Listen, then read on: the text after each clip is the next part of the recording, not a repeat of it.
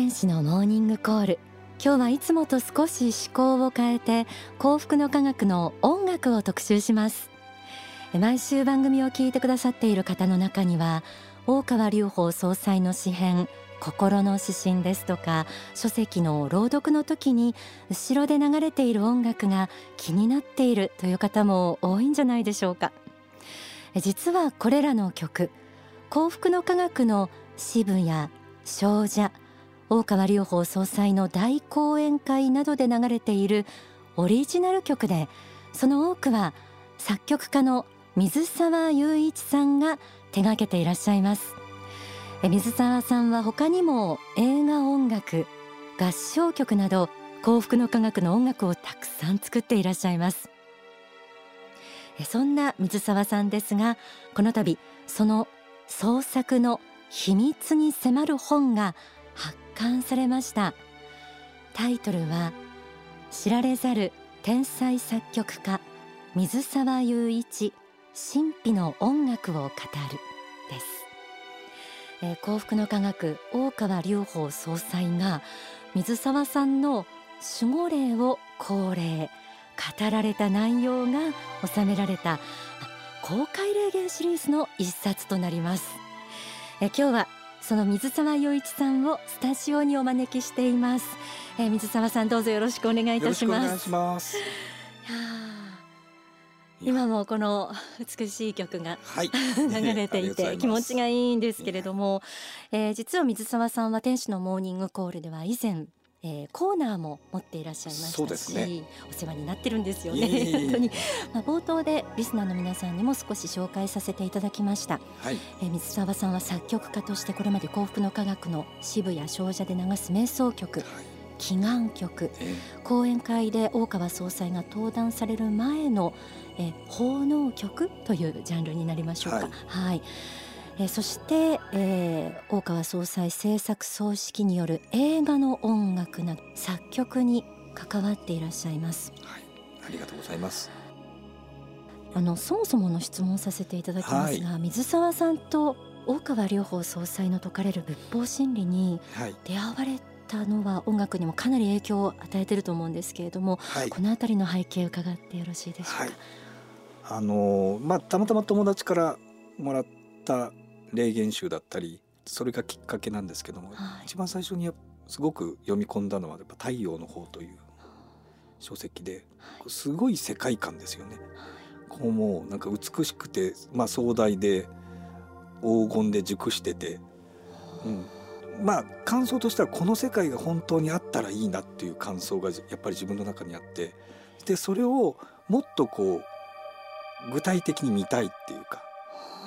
もっとこうなんて言うんでしょうね形にしてみたいっていうかそういう気持ちはあってただ自分とはすごくかけ離れた世界なので、もうちょっとこうその世界を知りたいっていうのが最初に思ったことですね。リスナーの方にこうざっくりな説明で申し訳ないんですけどその宇宙創造それから人類の創造に至るまで、それから魂と肉体の関係とか、えー、本当に霊的人生観の根本中の根本が説かれていてスケールの大きさも、え。ーともかく今水沢さん最初に美しいって、その世界のことを表現されたのがとても興味深かったですね。そして熟しているって、はい。そうね、そう思われたんですね、えー、それを表したい、はい、であのこの幸福の科学で音楽として表すお仕事をされ始めます。はい、初めて手掛けられたのは90年1990年と伺ってます。はい、90年の一番最初の講演会の、はい、えー、奉納局から、えー、お手伝いさせていただくようになりました。はい、岡良法総裁の講演会信仰と愛で捧げられた奉納曲はい、だということです。ですね、この時の何か初めて作る時の何か教えてください。今あの見ると、そのご講演会があってそこに毎回音楽を作らせていただいていて形としては今は想像がつくんですけども当時は全然前例がないので、はい、何をするっていうか音楽を作ることは決まってるんですけども、えー、それの意味っていうかどういうことなのかが全然分からずに、え。ー、もうただ逆に言うとすごく怖かったですよね。なんか神様が出てきて神の言葉を語るのになんかやっぱりフォークギター一本で「おいらは」みたいにじゃダメだろうって もちろん思うんですけども。なんかやっぱり何かしらいるだろうというのが もう赤裸々に語っていただいてますけどそれがもう現実だったんですね。そうですね、えー、それってどのようにしてできるんでしょうか？実はですねその前の年のこれは3月のご講演会のお話で制作は1月とか2月なんですけれども全くそそのお話がなかった前の年の12月に、はい、12月の中頃ですけれども急に、まあ、インスピレーションというか、はい、来た3日間があったんですよ。で何かを作らなきゃいけないっていうインスピレーションがあってそれがもうまあ当時のあれでいうと右斜め45度ぐらいからすごくこううるうるするような波動っていうんですか雰囲気がこう襲ってきてとにかくそこにいるだけで涙が流れるようなもうすごく至福の感覚に包まれる3日間があってその時にそれをやっぱり形にしておきたいと思ってあの多重録音できなかったんですけども何台かのシンセをこうリアルタイムで弾き分けての形に残しておいたものがあるんですよ。ね。え。ー、それがある種のまあ後で聞いても形にはあんまりなってないんですけどもその表現しようとする世界がすごく自分が感じた幸福の科学的な天国観に満ちていたので、はい、要するにこれをきちっとした形で作らせていただけばなるのかもしれないっていうのは後々気づいたことなんですよね。それまでにインスピレーションとかスピリチュアルな霊的な体験をされたことはあったんですか、はい、はい、あの意識はしなかったんですけどもその CM 音楽とか作り始めてから、はい、あこれが霊感っていうことかなっていう瞬間は何度か経験したんですよ。要するに何にも発想してないのにポンと浮かんできて塊で浮かんできてそれをこう巻物を広げるみたいな感じで広げていくと曲が形になっている。だから曲を聴いた感想みたいなものが先に降りてくる。湧いてくる。あこういうことねっていうのが。だから一回聞いちゃうと感想あるじゃないですか、はいでね、であれはイントロがあってこうあってこうあってみたいな。その記憶みたいなものが先にポンとくる感じが何度かあってあこういうのをインスピレーションというのかなっていうの感覚はあったんですよね。具現化する時は大体インスピレーションなんですか、はいうんっていうかそんなねやっぱりすっきりしたもんじゃなくてその最初のひとしずくはインスピレーションあるかもしれないしない時もあるんですけども、とにかくもがくしかないんですよね。手を休めずにやっていくうちに何かしらそれに応じて何かこう湧いてきたり降ってきたりして、でそれを形にすると次のものがいただけるみたいな感じでそういう場合もありますね。本当に調子がいい時は最初に全部ボンといただくっていうか降りてくることもあるんですけれどもそれまではもうとにかく一歩進んで考え一歩進んで考えてるうちに染み出てくるような感じでこうインスピレーションいただいたりとかすることの方が多いかもしれないですね。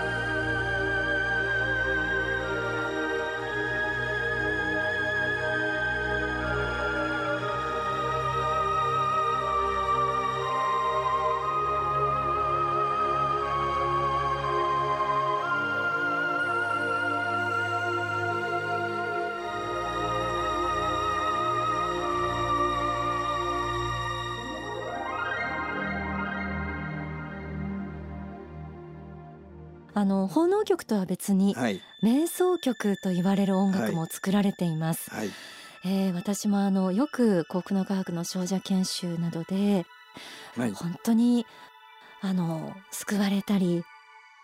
もう訳もなく本当に理屈抜きでボロボロとこう涙が 流れてあのもうそれだけで満たされることがもうしばしばなんですけれども、この瞑想思い出深いそれこそエピソードというのはありますか？ご自身の、はい、あのその幸福の科学に出会う前も、形としてのその瞑想曲とかその、まあ、当時はニューエイジブームでしたのでニュー。エイジのミュージックっていう形でい。わゆるまあスピリチュアルな感じの音楽はまあ結構あったと思うんですよ。ただそれってまあ実際に自分がその旅に行ってそれを聞いて何かこう瞑想的なことをしようとするとなかなかうまくいかない音楽が多くてそれはきっとまあ今思えばなんですけれども、はい、結局音楽が邪魔だったんですよね。はあ、逆に、ええ、なので音楽ない方がよいい。なので邪魔にならないのが多分瞑想曲だし瞑想の導きにはなってもそれ以上のことはしないっていうのが多分最良なんだろうなというのがまああったんですよね。それでこの、えー、幸福の科学って一番最初に作らせた瞑想曲っていうのはあのイニシエーションという第5公演会ですよねドームの。あの時の守護霊と更新するための、えー、瞑想曲を、はい、があったんですが、えー、今かかっているのがそれですね、まさに。それは、まあ、最初の導きは高校はあの示して差し上げられるかもしれないけどもその先は邪魔しないような、ええ、そういう音楽を目指そうと思って。ただこれもやっぱり前例がないのですごくやっぱり苦労して、ええ、何度もこう行きつ戻りつした覚えがありますね。ただ行きつ戻りつしすぎるとそこに自分の苦労したなんていうか念というかあれが残るので、まあそういうものはなるべくなくそうと思って